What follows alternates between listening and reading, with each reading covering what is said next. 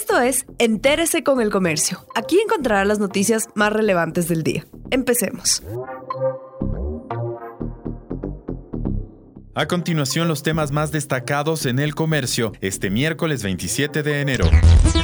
Unas 2.500 vacunas de las 8.000 que llegaron al país se han aplicado. Ecuador continúa con el proceso de vacunación contra el SARS-CoV-2 a trabajadores de la salud residentes y cuidadores de los geriátricos. En esta fase cero o plan piloto se prevé llegar a 96 hospitales y centros de adultos mayores, tanto públicos como privados. Hasta el momento han llegado 8.000 dosis que representan el 9,3% de lo esperado en esta fase y según el Comité de Transparencia se habría aplicado las vacunas a 2.500 personas, pero no cuentan con una certificación al respecto del Ministerio Ministerio de Salud. Con el primer cargamento que arribó el miércoles 20 de este mes, se ha llegado a 11 ciudades hasta ayer el fisco destinará 342,6 millones de dólares para transferencias a los sectores vulnerables. El gobierno incrementará el gasto social en transferencias monetarias este año. El presidente Lenin Moreno informó que el gobierno entregará un nuevo bono de 500 dólares a 570 mil personas que están desempleadas. Esto significa que la caja fiscal tendrá que destinar 285 millones de dólares a esta subvención. Otras 480 mil familias pobres recibirán el bono de protección familiar de 120 dólares, que es una transferencia creada el año pasado para ayudar a las familias más afectadas por la emergencia sanitaria. Esto representa 57,6 millones de dólares de las arcas fiscales.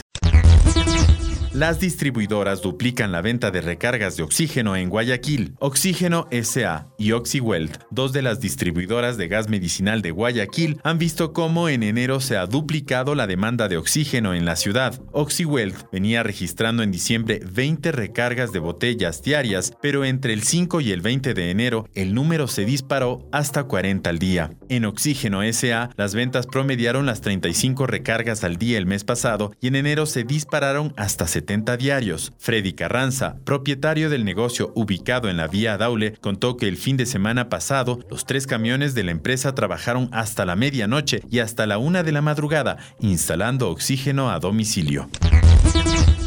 El COVID-19 y la falta de representación política podrían incidir en el ausentismo durante las elecciones. Para motivar la participación en las elecciones, el Consejo Nacional Electoral, a través de cadenas y redes sociales, difunde el protocolo de bioseguridad para reducir riesgos de contagios por el COVID-19. Sin embargo, a la interna del organismo reconocen que podría haber una menor participación del electorado. Desde las elecciones presidenciales del 2002, el porcentaje de ausentismo ha tenido tendencia sostenida a la baja. En ese proceso no ejerció su derecho al voto el 35% de los ciudadanos empadronados. 15 años después, en la primera vuelta de los comicios del 2017, el porcentaje de ausentismo fue del 18,3%.